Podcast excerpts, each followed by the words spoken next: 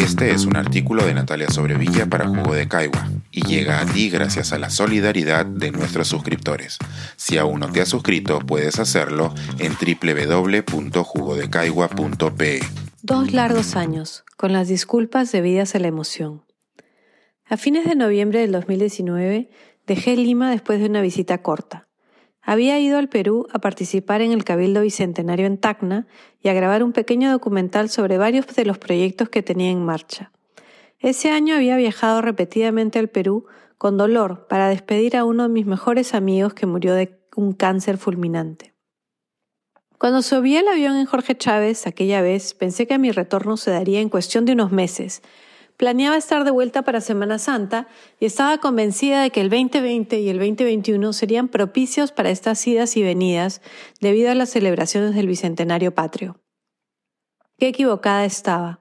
En noviembre del 2019, nada hacía presagiar que un virus que comenzaría su periplo en un mercado en la provincia de Wuhan, en China, pondría todas nuestras vidas de cabeza. Entre enero y febrero del 2020 viajé como de costumbre por toda Europa. Llegué incluso a hacer un alocado trayecto por tierra de Múnich a Londres, que incluyó buses, trenes, taxis y colectivos, para sortear una tormenta que había detenido los vuelos y retornar a tiempo a dar clases. Tiempos inocentes aquellos. En marzo del 2020, cuando me tocó un viaje urgente para firmar unos papeles a Bruselas y faltaba solo dos semanas para que el tan esperado regreso a Lima, el mundo se paralizó. Yo caí con COVID a mediados de ese mes, cuando todavía se hablaba del virus a media voz y quienes lo contraíamos éramos casi unos apestados. El mundo se detuvo, yo pasé 10 días de fiebre y tres meses sin poder respirar bien, pero para junio ya estaba recuperada. En esos meses las posibilidades de viajar se hacían cada vez menos posibles, imposibles incluso. Cuando las cosas se ponían mejor en este hemisferio, se ponían mil veces peor por allá. Y cuando acá la segunda ola tuvo proporciones apocalípticas, las cosas parecían mejorar en el Perú que tanto había sufrido. Con el 2021 llegaron las vacunas y la carrera para obtenerlas se volvió una obsesión. Parecía que finalmente podríamos volver a algún tipo de normalidad gracias a Pfizer, AstraZeneca y Sinopharm. Los primeros meses de su distribución celebramos que nuestros padres podían finalmente estar a salvo y contábamos los días para que nos toquen por fin a nosotros.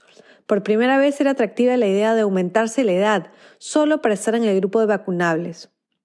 Finalmente llegaron las vacunas, pero aún así me era imposible pensar en viajar al Perú desde el Reino Unido. Debido a la amenaza de las variantes, se decidió aquí hacer un listado muy largo de países que se consideraron en una zona roja. Si uno los visitaba, tenía que hacer una cuarentena de 15 días en un hotel del aeropuerto a un costo desorbitante. El Perú estuvo en esa lista hasta noviembre de este año. Tuve la suerte de ver a mis padres en Estados Unidos. Incluso en julio viajé con mis hijos a Los Ángeles a la boda de un sobrino, y a pesar de que las cosas no habían vuelto a la normalidad e ir a Lima todavía no me era posible, pude respirar un poco de brisa del Océano Pacífico y sentir un cierto nivel de normalidad. Durante la pandemia he estado presente en docenas de eventos virtuales. He viajado gracias a Zoom por todo el Perú y he celebrado el Bicentenario asistiendo a miles de rincones a los que nunca me hubiera imaginado llegar. Y estoy muy agradecida por ello. Durante la pandemia comenzamos Jugo de Caigua y hemos creado un equipo compenetrado, sobre todo gracias a nuestras reuniones editoriales que han servido cada semana como un ancla emotiva en esos meses de distancia dolorosa. Hemos pasado una crisis política intensa, unas elecciones agotadoras y la virtualidad me ha permitido sentirme conectada al Perú a pesar de la terrible distancia y la imposibilidad de viajar. Hoy finalmente puedo empezar a empacar mis maletas y la emoción me embarga. Han sido unos interminables 24 meses, pero finalmente el lunes estaré subiendo un avión rumbo a Lima. No sé bien qué encontraré, el corazón se me estruja al pensar en todos aquellos que ya no están con nosotros. Siento también pena por quienes han decidido que ya no quieren tener contacto alguno conmigo por discrepancias políticas. Pero la alegría de volver a ver a los míos, de abrazar a la familia y a los amigos, a quienes he extrañado tanto, es indescriptible. Sin duda, una de las primeras cosas que haré es ir a mirar el mar y respirar hondo. Pocas cosas me han hecho más falta que el Océano Pacífico. Pronto lo veré.